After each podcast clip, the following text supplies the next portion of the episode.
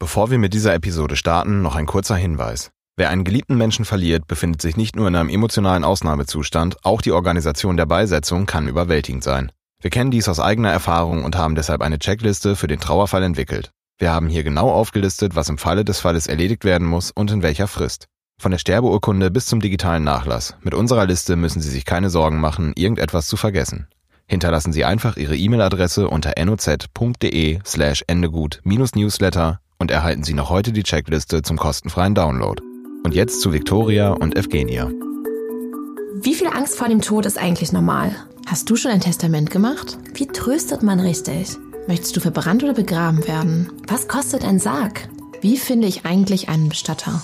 Glaubst du an ein Leben nach dem Tod? Was ist Karma? Wie erkläre ich Kindern, was Sterben ist? Ende gut? Alles gut?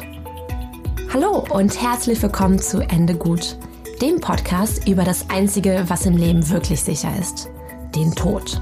Wir sind Evgenia und Victoria, die Gründerinnen von Imura und beschäftigen uns beruflich jeden Tag mit dem Lebensende und allem, was damit zu tun hat. Das ist immer höchst interessant, manchmal skurril teilweise auch witzig und ja, ab und zu auch traurig. Aber vor allem ist es eins, menschlich. Hört einfach mal rein. Hallo und herzlich willkommen zu einer neuen Ausgabe von Ende gut. Hier ist Evgenia. Und hier ist Victoria. Und wir freuen uns heute ein sehr spannendes Thema in die Folge reinzunehmen und zwar das Physische der Trauer. Wir haben uns ja bereits äh, ziemlich viel über die psychologischen und emotionalen Ebenen der Trauer, der Trauerbegleitung unterhalten. Und heute soll es mal darum gehen, was eigentlich mit uns passiert auf der weniger der Gefühlsebene, sondern eher auf der neuronalen, biologischen Gehirnebene. Was passiert mit unserem Gehirn, wenn wir jemanden verlieren? Wie kommen diese ganzen Reaktionen zustande? Woher kommen unsere Emotionen? Was geht da in uns? Woher kommt der teilweise körperliche Schmerz? Ähm, wie hängt das alles zusammen? Wir freuen uns wahnsinnig, heute wieder die Luna mit dabei zu haben, die ja schon mal ihre Trauerexpertise zum Besten geben konnte. Hallo und herzlich willkommen. Schön, dass du wieder da bist. Ja, schön wieder da sein zu dürfen. Vielen Dank. Und damit lass doch direkt einsteigen. Es gibt ja die weit verbreitete Diskussion über Trauer als Krankheit. Und da gibt es ähm, ja Pro und Kontras, was eigentlich, ob das, ob das halt so sein soll. Und ähm, wir würden einfach gerne jetzt hier einfach mal die drei Meinungen austauschen und fangen vielleicht mit dir an, Luna. Was ist denn die Bewegung, die Diskussion, die da gerade stattfindet? Vielleicht kannst du mal kurz einführen. Ähm, ja, also wie du gerade schon äh, anfangs gesagt hast, ähm, die viel diskutierte Frage. Ich finde, es ist überhaupt nicht genug diskutiert, weil ähm, die Meinungen immer noch weit auseinandergehen. Es gibt ja diesen ICD, den äh, quasi den Krankheitskatalog, der international anerkannt ist und nachdem sowohl Psychologen ausgebildet werden als auch eben Diagnosen gestellt werden. Das sind diese ähm, der liegt quasi fest, was diese lustigen Kürzel auf unseren Krankschreibungen auch immer sind, diese FI3, Und das sind 4, aber ja. immer psychische Krankheiten, um die es geht, nicht wahr? In diesem Katalog. Das ist genau der Fall, richtig. Und ähm, das Problem ist äh, bei der Trauer vor allen Dingen, und da scheiden sich alle Geister, ähm, ist tatsächlich ähm, die Tatsache, kann man das alles so festmachen? Es gibt natürlich Symptomatiken, die dann in diesem Katalog stehen, wo das dann heißt irgendwie, okay, ab ähm, sechs Monaten kann man das zum Beispiel festlegen, festsetzen und kann sagen, es ist diese erschwerte Trauer oder man kann, ähm, oder es sind, es gibt Symptome wie zum Beispiel, es muss eine überwältigende Sehnsucht vorhanden sein und Gut, da mischt sich meine Meinung gleich schon wieder unter. Ich finde es halt einfach ganz schwer, solche Dinge ähm, so zu katalogisieren. Das ist halt einfach Quatsch. Wer sagt denn, was ähm, eine erschwerte oder überwältigende Sehnsucht ist? Und ähm, wer sagt, dass nach sechs Monaten die Trauer irgendwie nicht mehr so extrem ist? Das ist halt echt, ist ein sehr schmaler Grad, finde ich.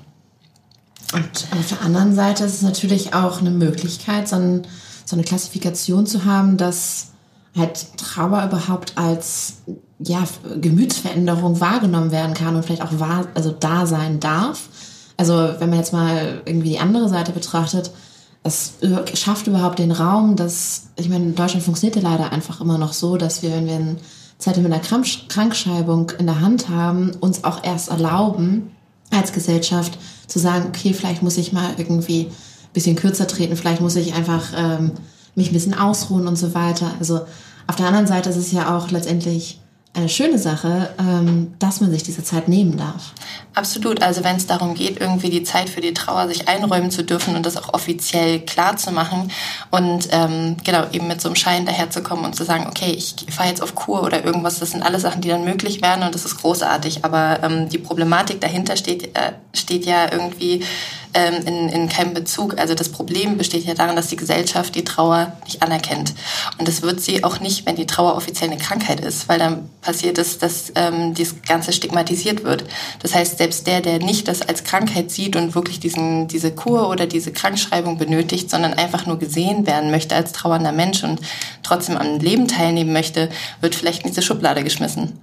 Und das passiert natürlich viel schneller, wenn die Leute verstehen, dass Trauer eine Krankheit sein kann und vor allen Dingen nach sechs Monaten nur. Ne? Also ich meine, das mhm. ist, ähm, ich glaube, wenn wenn da nur so oberflächliches Wissen durchsickert, ähm, kann das kann das halt auch echt negative Folgen haben. So. Es ist ja eigentlich ganz spannend, dass äh, in diesem Katalog äh, die Symptome, also es wird ja weniger die Krankheit beschrieben, sondern es gibt ja immer eine Reihe von Symptomen. Beispielsweise lass es zehn sein für die Trauer und wenn dann irgendwie sechs von zehn Symptomen zutreffen, dann ähm, ja, dann kriegst du diese Diagnose. Ne, und ähm, in Bezug auf das Thema Trauer, was äh, ja immer extrem individuell ist, obwohl das immer aus einer sehr ähnlichen Situation heraus entsteht. Man verliert ja jemanden. Ähm, interessiert mich so dieser, diese individuelle Herangehensweise an jeden Einzelnen, weil wir trauern ja alle unterschiedlich sagen dann die Psychologen quasi, dass eigentlich alle doch ganz gleich trauern, denn erst dann kann man überhaupt Symptome festschreiben und die Ausprägungen immer erst unterschiedlich sind. Oder versucht man eigentlich so einen ganz bunten Strauß an allen möglichen Symptomen, Gefühlen, Emotionen irgendwie zu clustern und das in so Boxen zu packen und dann zu gucken, okay, Box 1, 2 ist offen, also bist du jetzt trauerkrank. So. Wie ähm, funktioniert das? Also ich glaube, es gibt da auch eine ziemlich klare Differenzierung zu den anderen Krankheiten, die bisher als Alibi-Krankheit genutzt wurden für die Trauer. Das sind ja die Depressionen und äh, die posttraumatischen Belastungsstörungen. Mhm. Das ist ja quasi das, was bisher das war, wofür man den Krankenschein bekommen hat. Mhm. Und, ähm, und allein davor muss man schon mal die Trauer schützen, damit das nicht eben im Einklang mit den anderen Sachen funktioniert. Ist aber auch krass schwierig, weil natürlich die Trauer ähm, mit den anderen Krankheiten als Begleiterscheinung kommen können. Also ne, das ist alles, ähm, das greift ineinander. Und ich glaube, wenn wir diese Frage beantworten, inwiefern da Schubladen und Kategor äh, Kategorien vorhanden sind und ähm, ob das wirklich so klar absteckbar ist, obwohl wir alle so individuell sind, dann stellen wir den ganzen ICD auf den Kopf.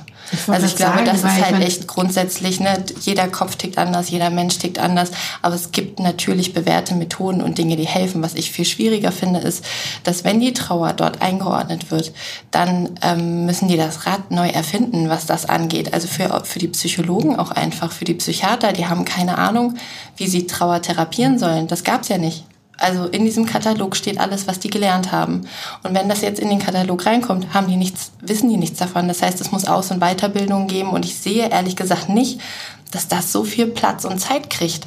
Ich glaube eher, dass dann halt diese ganzen bewährten krassen Methoden und äh, Techniken daherkommen, die halt eben doch für die anderen Krankheiten gut waren ähm, und da, darauf adaptiert werden. Aber nicht eben so intensiv wie, ähm, wie, wie zum Beispiel Trauerbegleiter das in den letzten Jahrzehnten hervorgearbeitet haben, wie man eben mit Trauer arbeiten kann. Also da Eben, also wenn jetzt Antidepressiva als erstes Mittel gegen Trauer einfach mit adaptiert werden, ist es ja auch nicht Sinn der Sache, einen vernünftigen Trauerprozess ähm, anzugehen und äh, durchzustellen. Wenn man jetzt Trauer als Begriff, also äh, nicht Trauer, Entschuldigung, Depression als Begriff hat, ähm, ist ja vielleicht einfach Trauer eine Art Unterordnung von Depressionen. Also das ist gerade mein nicht mehr vorhandenes medizinisches Wissen, aber eigentlich müsste man nicht dann Depressionen viel mehr aufschlüsseln und sagen, okay, was, was auch immer da drunter steckt, das ist irgendwie für mich jedenfalls noch ein, ich weiß nicht, ob du da mehr oder ihr mehr drüber wisst, ein Dach, Dachbegriff irgendwie so.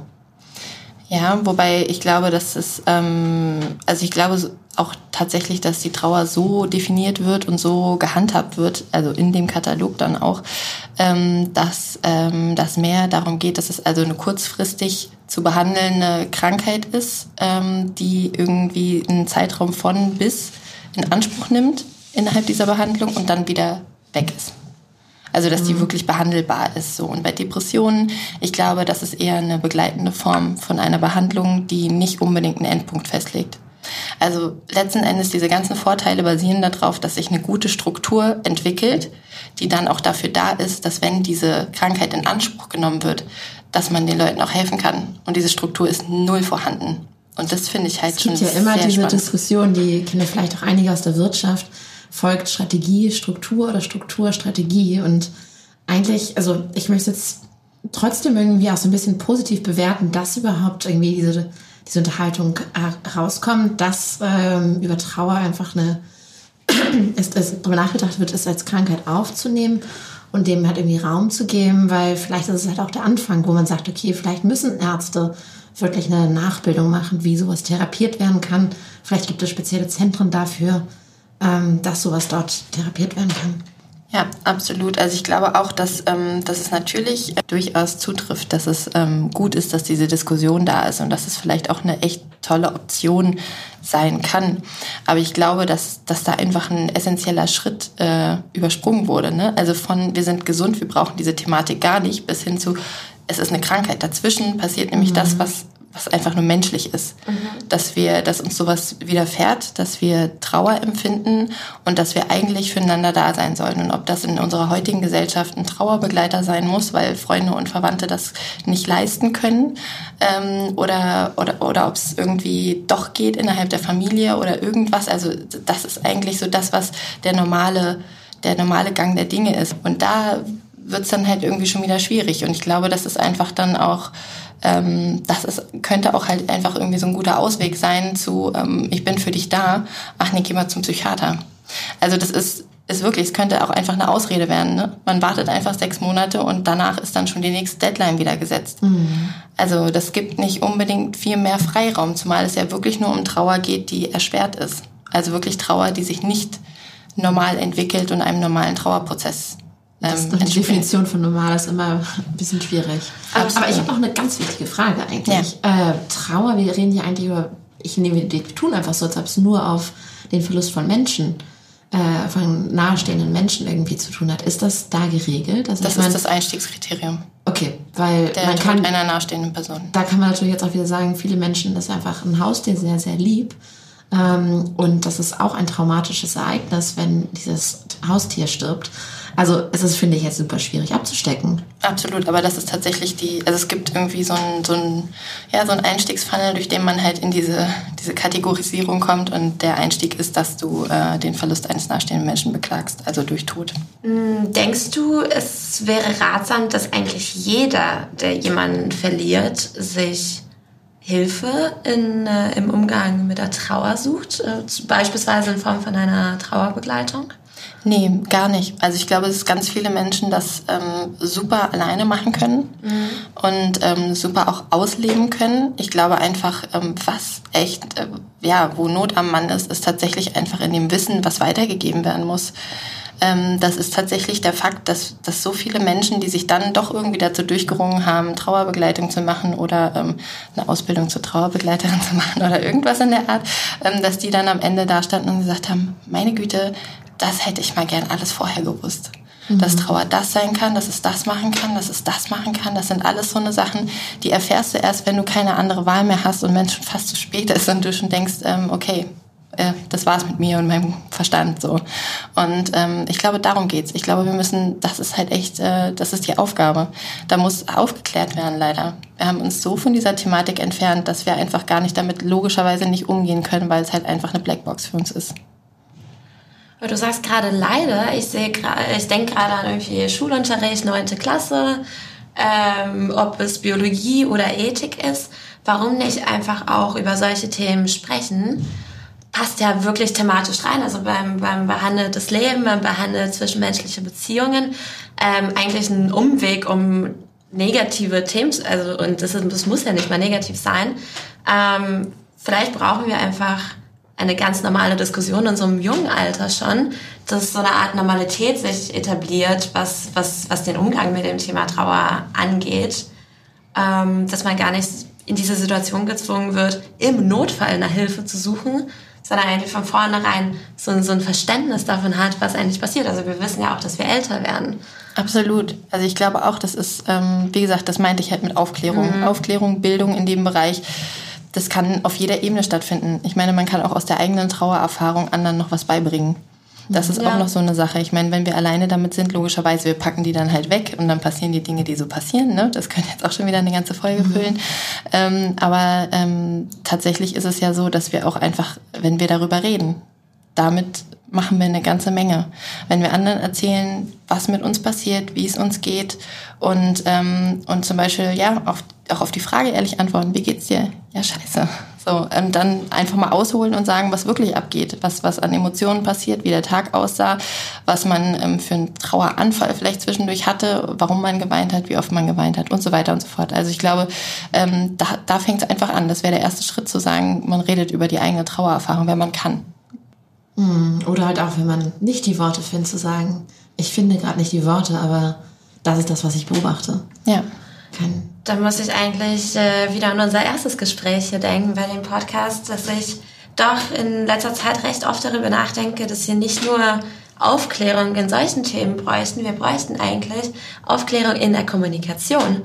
Genauso, weil einem da doch so oft Worte fehlen, äh, sowohl als Aktion als auch als Reaktion, dass es manchmal echt fast schon komisch ist, dass äh, wir nicht wissen, wie wir Sachen ausdrücken oder wie wir auf Sachen reagieren können, obwohl ja Worte so viel helfen können. Also ich glaube, das, was du in deiner Trauerbegleitung machst, du bist ja einfach nur, also nur, aber du bist da, hörst den Menschen zu, sprichst mit denen und es scheint so viel Positives zu geben, dass es eigentlich komisch ist, dass wir nicht einfach in der Lage sind, das sehr natürlich zu geben. Vielleicht ist es auch ein Verlernen der Gesellschaft. Ich meine, wir ähm, sind ja einfach nicht mehr so fähig über unsere ganzen Gefühle. Wir sind sehr bedacht darauf, was denkt die andere Person, wie wird das gewertet, ähm, wie wird sogar dargestellt. In Social Media heutzutage wird ja instant direkt das äh, übertragen. Also es ist ja letztendlich eine Selbstoptimierung.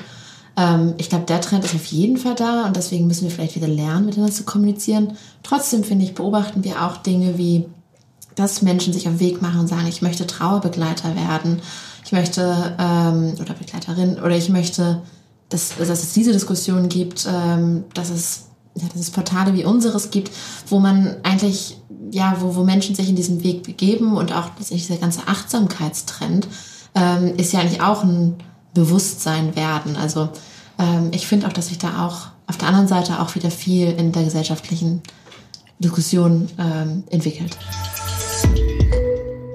Ich fand es super, mit Luna gerade über die Klassifizierung von Trauer und über die Definition von Trauer auch aus medizinischer Perspektive zu sprechen.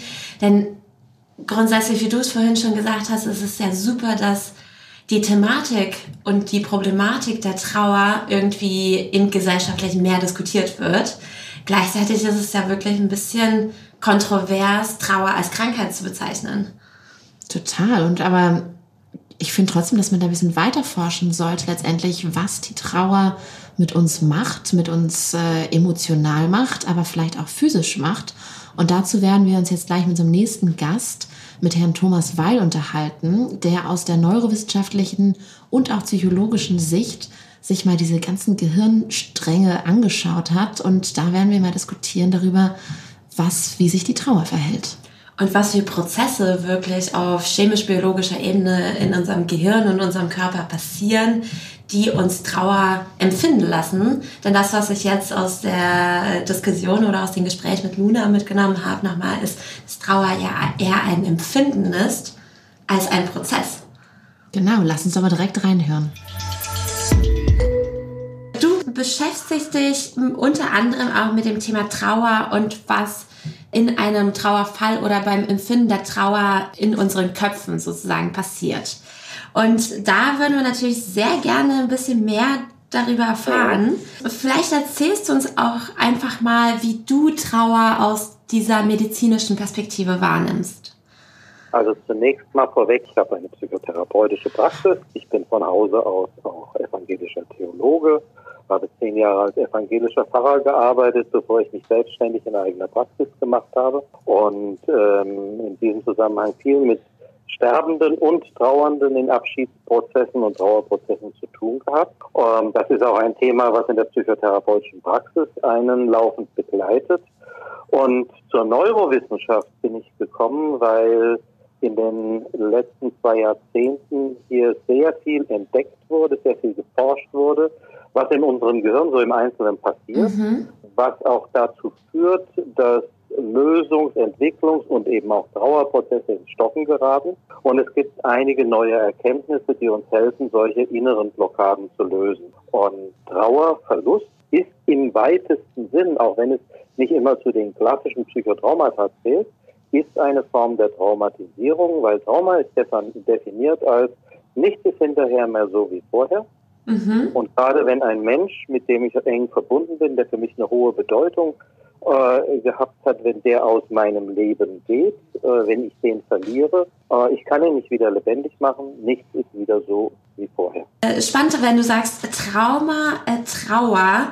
Was ist denn in den letzten Jahrzehnten passiert, dass diese Entwicklung überhaupt stattfand, dass man äh, angefangen hat, dort Zusammenhänge herzustellen? Naja, der Vietnamkrieg war ja seinerzeit wahrlich kein Segen, aber er hat schwer traumatisierte Leute unter den amerikanischen Soldaten, mhm. wollen wir mal ganz reden von den Menschen in Vietnam, aber unter den amerikanischen Soldaten hinterlassen. Die kamen nach Hause, äh, waren litten unter schweren Depressionen, waren nicht mehr berufsfähig, die Beziehungen sind auseinandergegangen.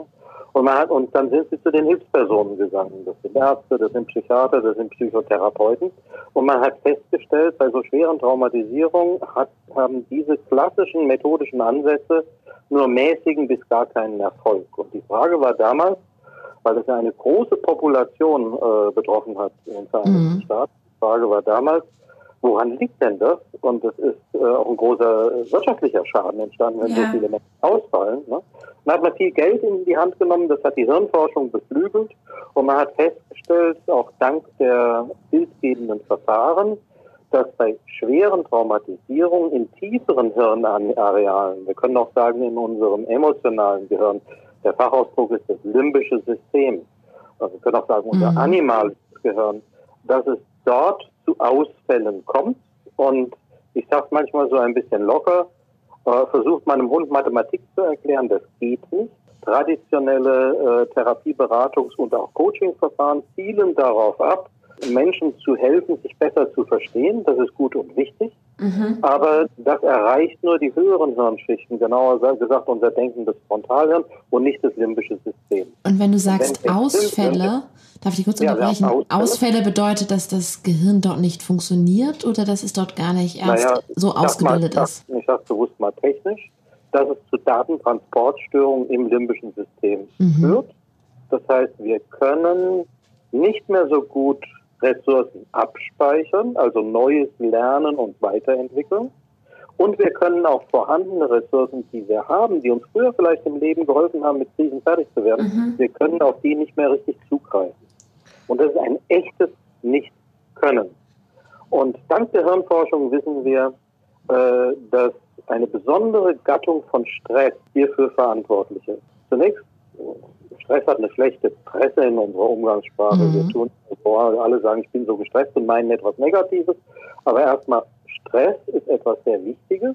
Es werden Stresshormone ausgeschüttet und die sorgen dafür, dass wir überhaupt erstmal in die Gänge und in die Strümpfe kommen. Ne? Mhm. Das heißt, um Herausforderungen im Leben zu meistern, müssen wir ein Stück Stress spüren und dann werden die Stresshormone, das bekannteste ist das Adrenalin, ausgeschüttet und dann sind wir überhaupt erst in der Lage, etwas zu tun. So, ähm, das ist der normale Stressverlauf. Eine Herausforderung erscheint am Horizont. Wir checken ab, sind wir dieser Herausforderung gewachsen. Dann packen wir sie entweder an, das ist der alte äh, animalische Fight-Mechanismus, wir packen es an. Oder aber wir sagen, hm, der Gegner, die Ausgabe ist, Auf, Aufgabe ist zu groß, wir bringen uns in Sicherheit, das ist der Fluchtmechanismus. Mhm. Und das heißt, beide Mechanismen geben uns eine gewisse Gestaltungsfähigkeit. Wir können hinlaufen oder wegrennen und es in Sicherheit bringen. So, und jetzt gibt es bestimmte Formen von Stress, äh, nämlich alle Formen des Stresses, die mit Ohnmacht verbunden sind. Wir sprechen hier vom unkontrollierbaren Stress. Mhm. In solchen Situationen können wir machen, was wir wollen. Wir können eben nichts machen, um uns aus dem Verhängnis zu befreien. So, dort, wo wir mit Tod konfrontiert sind, zum Beispiel auch wenn wir eine schreckliche Todesnachricht äh, von der Polizei überbracht bekommen, dann geraten wir in einen gewissen Schock und wir kommen in eine Situation, wir sind wie, äh, im Fachausdruck sagt man gefreezed, wie eingefroren. Mhm. Ähm, das heißt, wir können in diesem Moment auf Fähigkeiten, mit denen wir uns sonst irgendwie steuern, nicht oder nur noch begrenzt zugreifen.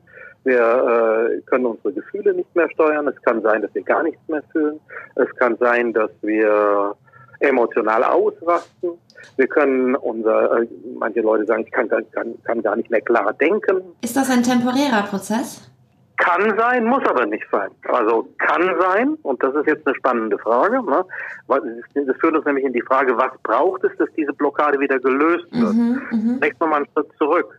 Wenn wir in ohnmachtsbesetzte Situationen hineinkommen, dann wird ein weiteres Stresshormon, das Cortisol, in Massen ausgeschüttet. Und das sorgt für dieses Freezing. Mhm. Im animalischen Bereich kennen wir das Freezing als Todstellreflex. Wir können nichts mehr tun und wir stecken den Kopf in den Sand. Wir erstarren und hoffen, dass der Spuk an uns vorübergeht. Manchmal hilft das, weil das gegnerische Tier eine Beißhemmung hat. Äh, manchmal hilft es nicht. Ne? Und äh, vor allen Dingen sind unsere Fähigkeiten eingeschränkt. Mhm.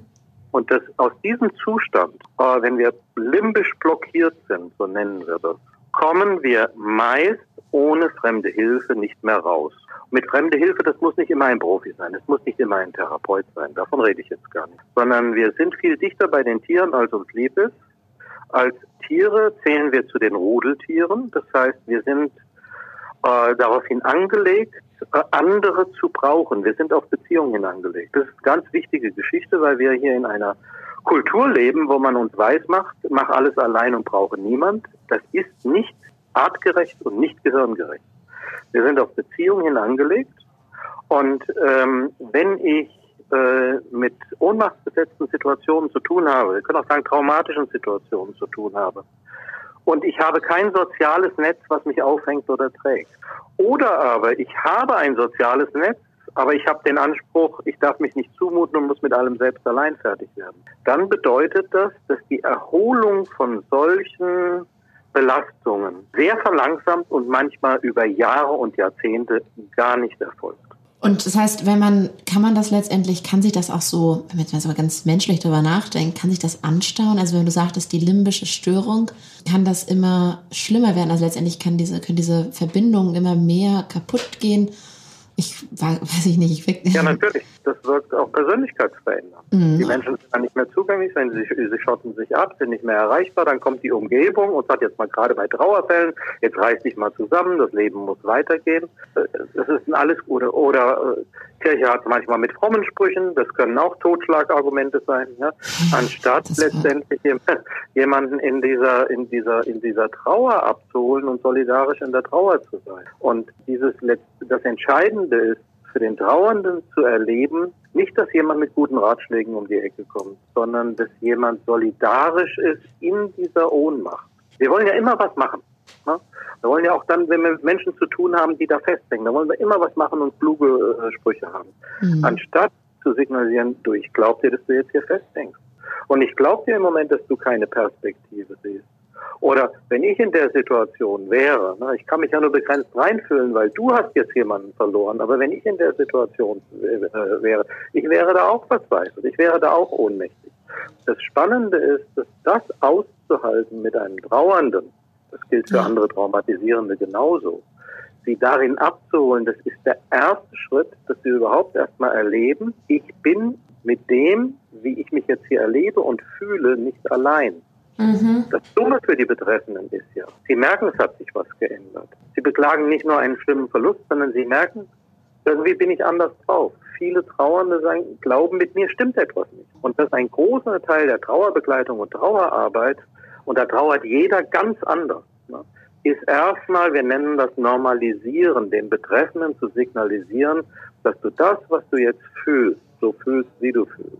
Dass du das, was du jetzt äh, am liebsten tun würdest, ne?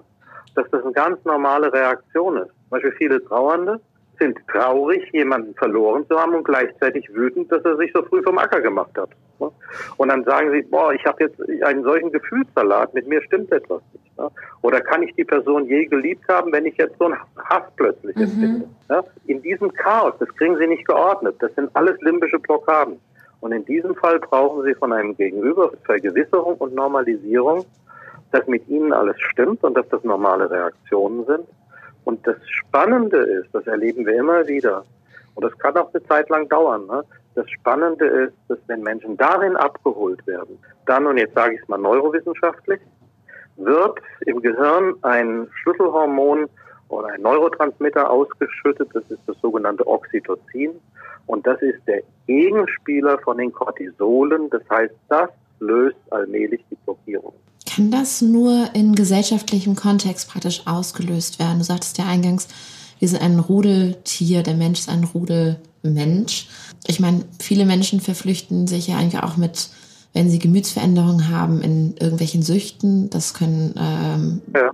harmlose Süchte oder so, sage ich mal nicht. Genau. Ja, weiß ich nicht, äh, ganz viel TV sehen, aber es kann, können mhm. auch Drogen oder ähm, ja. Nikotin das oder Alkohol sein. Ja. Also kann das immer nur im Zwischenmenschlichen wieder letztendlich repariert werden?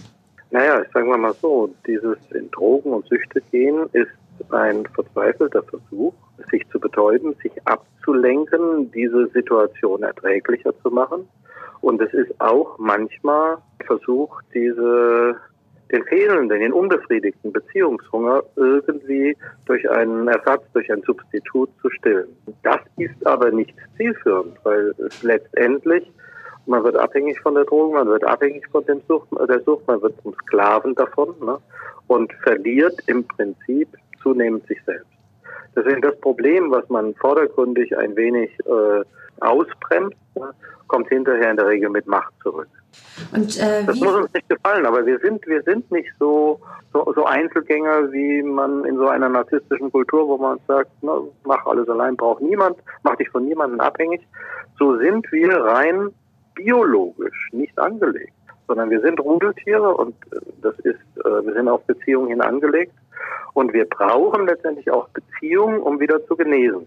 Das hat, äh, das ist jetzt nicht ein Trauerthema, aber es hat ja diese, diese schweren Traumatisierungen vor einigen Jahren gegeben bei dieser Tsunami-Katastrophe. Und da konnte man natürlich viele vergleichende Untersuchungen in der anstellen.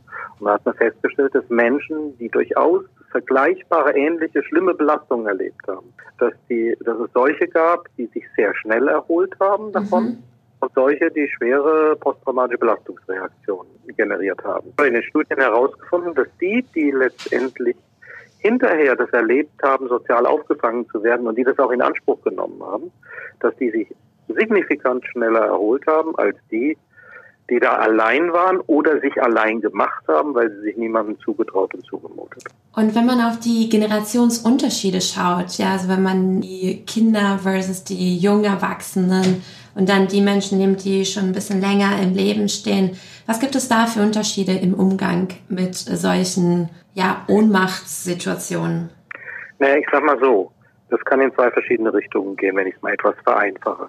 Das eine ist, äh, wenn ich natürlich schon einige Verluste erlebt habe und erlebt habe, in meinem Leben erlebt habe, ich erhole mich da nach einer Weile wieder davon und vor allen Dingen auch erlebt habe, wie das geht, eben weil ich letztendlich da auch Menschen habe, äh, um mich äh, habe, die mir gut getan haben und ich habe die auch an mich herangelassen. Mhm. Aber wenn ich das erlebt habe, dann ist das natürlich, wenn mir etwas Ähnliches wieder passiert, ist das natürlich eine Erfahrung, ähm, aus der ich schöpfen kann. Gleichzeitig muss ich wissen, dass jeder Todesfall und jede, äh, jeder neue Verlust auch etwas Einzigartiges ist. Und wenn mich das im Schock dramatisch trifft, dann kann ich auch auf diese Ressourcen zumindest vorübergehend erstmal nicht zugreifen, die ich schon im Leben gewonnen habe.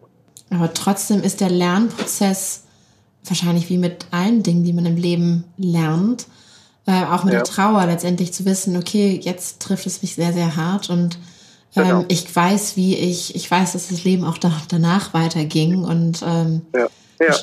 Also ich verstehe auch, was mir gut tut. Vielleicht sind das mhm. die Menschen, die mir mit Empathie und Verständnis begegnen. Genau.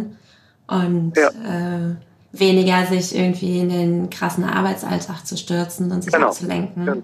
Aber ja. das ist ja eigentlich super wichtig, dass wir halt auch schon bereits Kindern oder ja, jungen Erwachsenen beibringen, ähm, auch Teil der Trauer, auch vielleicht wenn die Trauer auf der Erwachsenenseite, weil wir den Menschen länger kannten, intensiver vielleicht ist, trotzdem die teilzuhaben, damit man dann auch später, wenn man dann selber erwachsen ist, auf diese klar. Muster zurückgreifen ja. kann und weiß, okay, das habe ich bereits ja. schon mal erlebt. Genau. Deswegen ist zum Beispiel wichtig, ich selbst habe ja äh, vier Kinder und da ist natürlich auch mal passiert, dass Haustier gestorben ist oder auch ein naher Verwandter, die Oma oder der Opa gestorben ist. Und dann ist es wichtig, Kinder an diesen Ritualen des Abschiednehmens zu beteiligen, sodass sie erleben an der Stelle, äh, ja, man kann diesen Abschied gestalten mhm. und man ist damit nicht allein, man fällt nicht aus dem Rudel heraus, und nach einer Weile kann ich mich auch davon erholen. Mhm. Ein anderes Thema, auf das möchte ich noch aufmerksam machen, weil du mich ja nach diesen neurobiologischen Dingen gefragt hast. Mhm. Wir reden ja viel in der Trauerarbeit, es ist ja Common Sense von verschiedenen Trauerphasen. Die kann man so schön beschreiben und äh, am Anfang die Phase des Schocks, dann äh, gibt es Phasen, wo man in das tiefe Tal kommt, da gibt es auch Phasen der Regression, äh, der, der Regression, der Aggression und am, am Ende dann die Phase der Anpassung. Ich bin kein Freund mehr von diesen Phasenmodellen, weil diese Phasenmodelle den Eindruck erwecken, dass das immer so nach Fahrplan läuft. Mhm. Wenn wir uns das anschauen, was sind die Trauerreaktionen, die in diesen sogenannten Phasen beschrieben werden? Ja, die können alle vorkommen. Die laufen aber nicht so linear ab. Das kann im Kreis manchmal hin und her und hin und her gehen. Aber die größte Kritik habe ich an diesem Thema. Und irgendwann bin ich dann durch. Dann ist die Trauer erledigt. Dann kann ich den Aktendeckel zumachen und einen Haken dran machen und dann darf mir das alles nicht mehr ausmachen. Meine Erfahrung mit Trauernden ist, ist, solange wir leben, schon von Kleinkind an, die Beziehungserfahrungen, die, machen, die wir im Außen machen, werden als neuronale Netze in unserem Gehirn abgelegt. Wir machen auch mit Menschen, die für uns eine hohe Bedeutung haben. Also zum Beispiel Partner, Partnerinnen, ähm, nahe Verwandte. Wir machen mit denen auch Beziehungserfahrungen, die werden auch als neuronale Netze abgelegt. Das heißt zum Beispiel, jetzt noch zu Lebzeiten äh, des später mal versterbenden Partners, zu Lebzeiten, wir sind ja nicht dauernd immer mit ihm zusammen und trotzdem reden wir mit ihm. Na, wir sind mit dieser Person verbunden.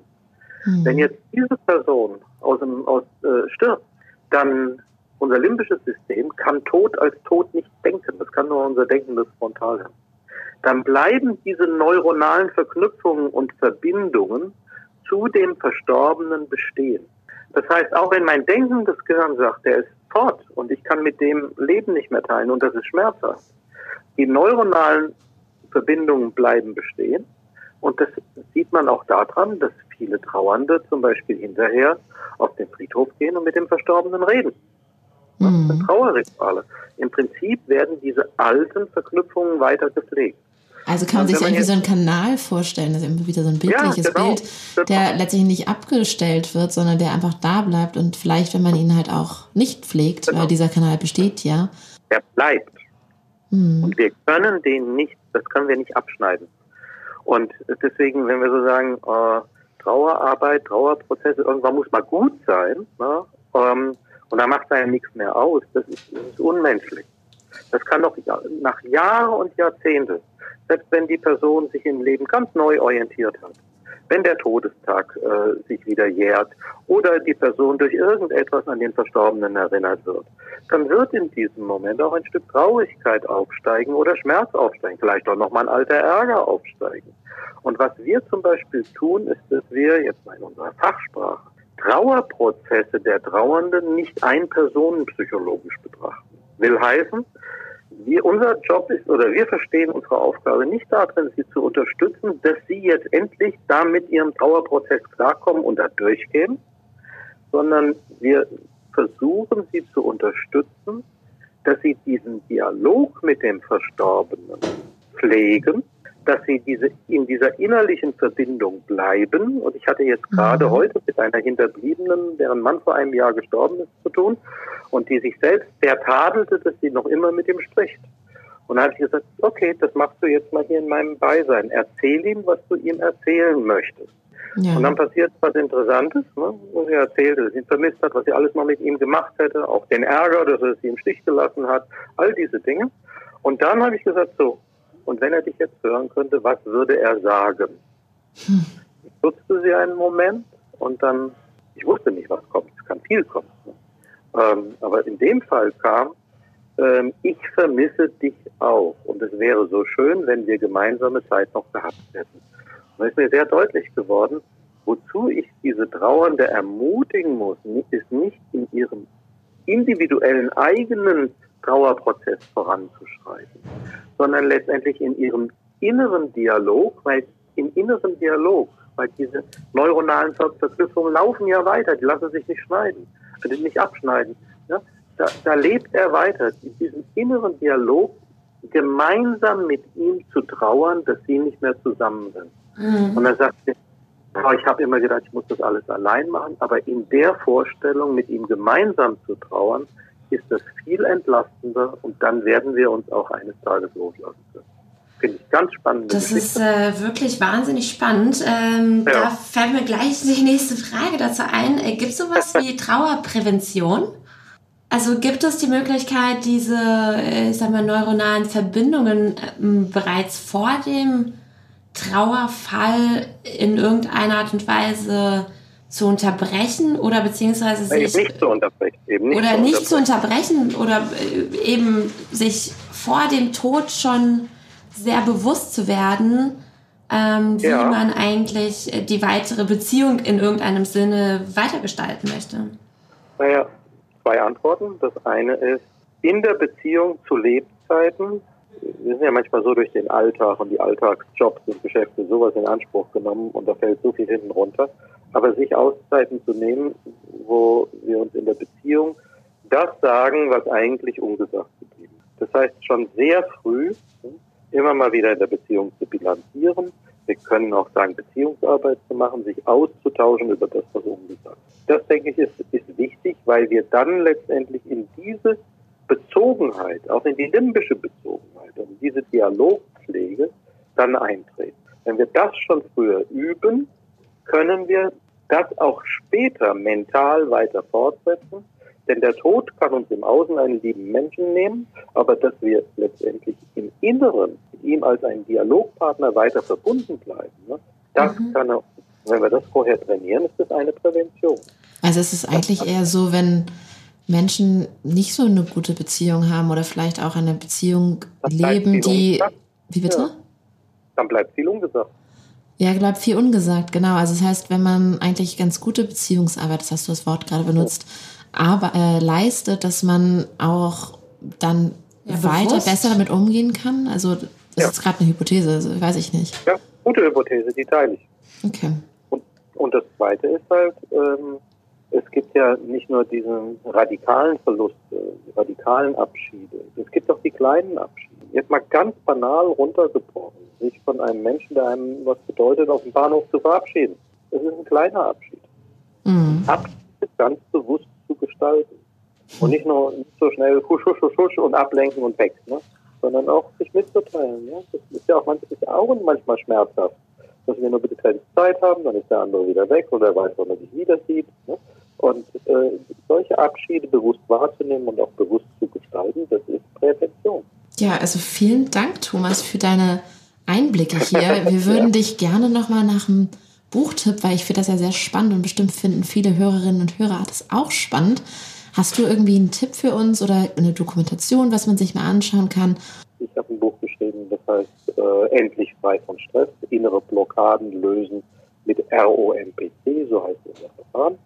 Und äh, da würdet ihr eine Menge von dem und noch viel mehr äh, wiederfinden, von dem mit vielen praktischen Anleitungen, ähm, was ich auch für mich selbst ja, super. Das werden wir natürlich verlinken hier in unserem Podcast und äh, danken ja. dir nochmal ganz herzlich. Und äh, vielleicht führen wir das Gespräch irgendwann mal weiter, weil es ja ein sehr weites Feld ist. Also mhm. ähm, ja, danke für deine Einblicke in die Autobahn in unserem limbischen, emotionalen Gehirn ja. und dass wir eigentlich auch schon zu Lebzeiten äh, ja. ganz bewusst damit umgehen sollten und diese Pflegen so reine machen, um dann letztendlich mit den Abschieden in unserem Leben auch besser umgehen zu können. Wow, das limbische System scheint ja doch ganz schön viel mit auch negativen Situationen in unserem Leben zu tun zu haben und gerade in solch negativen Situationen ein, eine ja, enorme Auswirkungen darauf zu haben, wie wir uns fühlen. Ja, also ich denke die ganze Zeit an dieses fragile äh, Netz von Straßen, die da durch meinen Kopf fahren und äh, manche habe ich als, als Autobahn ausgebaut und ähm, dann, wenn, wenn wir einen Verlust haben, dass man sich plötzlich nicht mehr um diese Autobahn kümmert, also sehr bildlich gesprochen, ist ja eigentlich, ja, versteht, versteht würde keiner verstehen. Demnach, also dieses Hygiene, also letztendlich diese Pflege dieser Beziehung ähm, zu schalten, weil unser Kopf einfach sonst gar nicht ja, mit diesem Verlust umgehen kann, finde ich total spannend.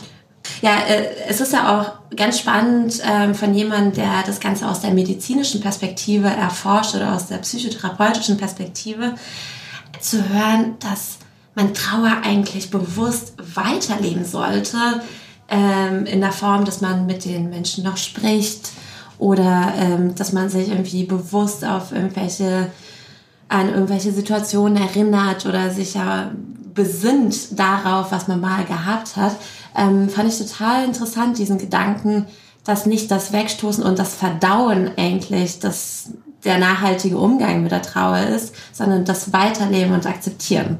Definitiv, definitiv auch der schwierigere Weg. Ja, da würde es total interessieren, was ihr denn so denkt, was ihr letztendlich macht, schon als Rituale, weil ihr vielleicht auch davon wisst, ähm, wie ihr eure Beziehung pflegt und auch über den Verlust von, von geliebten Menschen weiter diese Beziehung pflegt, was ihr genau macht. Also äh, kommentiert gerne und redet mit uns in Kontakt darüber. Wir kommen langsam zum Ende dieser Folge und wir dürfen natürlich nicht das letzte Element auslassen. Die Bucketlist ist wieder dran. Victoria, du bist dran. Was hast du denn noch so auf deiner Liste, was du in deiner Lebenszeit noch unbedingt machen möchtest? Ja, ich habe heute ein Thema mitgebracht, was eigentlich auch mit Schwingungen zu tun hat. Ähm, genauso wie diese ganzen Autobahnen in unserem Kopf. Wie die Autobahnschwingungen. Genau. Äh, oder vielleicht im weitesten Sinne, das sind die Wellen. Ich bin ja Wassersportlerin. Und da gibt es in Europa einen Ort in Portugal, der heißt Nazaré, wo ähm, ganz lange das, also der, das Wasser ganz, ganz tief bleibt, sodass dort, wenn dort Stürme auf dem Atlantik sind, sich die Wellen halt dort aufbauen können und dann mit einer ganz großen Wucht auf das Festland oder auf, ja, auf Fest, aufs Festland Portugal knallen. Und äh, da kann man sich wirklich ja 10, 15 Meter hohe Wellen anschauen. Nicht, dass ich dort selber surfen würde, denn das würde ich nicht überleben. Da würde ich sofort ertrinken. Aber es gibt halt zu verschiedensten Stürmen, deswegen kann man das so schlecht planen, muss man natürlich dann akut hinfahren, wo die ganzen Stars aus äh, Europa oder auch aus der Surfer-Szene dort sich versammeln, um da diese Big Waves zu fahren. Und ich würde das ehrlich gesagt, das ist so ein ganz ikonischer Ort mit so einem ähm, Leuchtturm und so weiter. Das würde ich mir einfach gerne mal an anschauen. Das äh, klingt ja total majestätisch, ähm, diese Naturgewalt, geballt an einem Ort. Ich habe das einmal schon gesehen, dass also wo so sechs Meter hohe Wellen waren. Das ist echt besser als Kino. Also ähm, da ja, das äh, unterschätzt man auch immer. Das ist man man vergisst schon fast zu atmen. Jedenfalls tue ich das. Also da möchte ich unbedingt mal hin und auch gerne sehr sehr bald. Ja, cool. Ich drücke dir auf jeden Fall die Daumen, dass du dahin kommst. Ich drücke dir die Daumen, dass du nicht mitsurfst, damit du auch wieder zurückkommst. ja. ähm, und ja, so möge es geschehen. Wunderbar. Also Ende gut und bis zum nächsten Mal. Ende gut und bis dann. Ciao. Ende. Gut. Ende gut. Alles gut.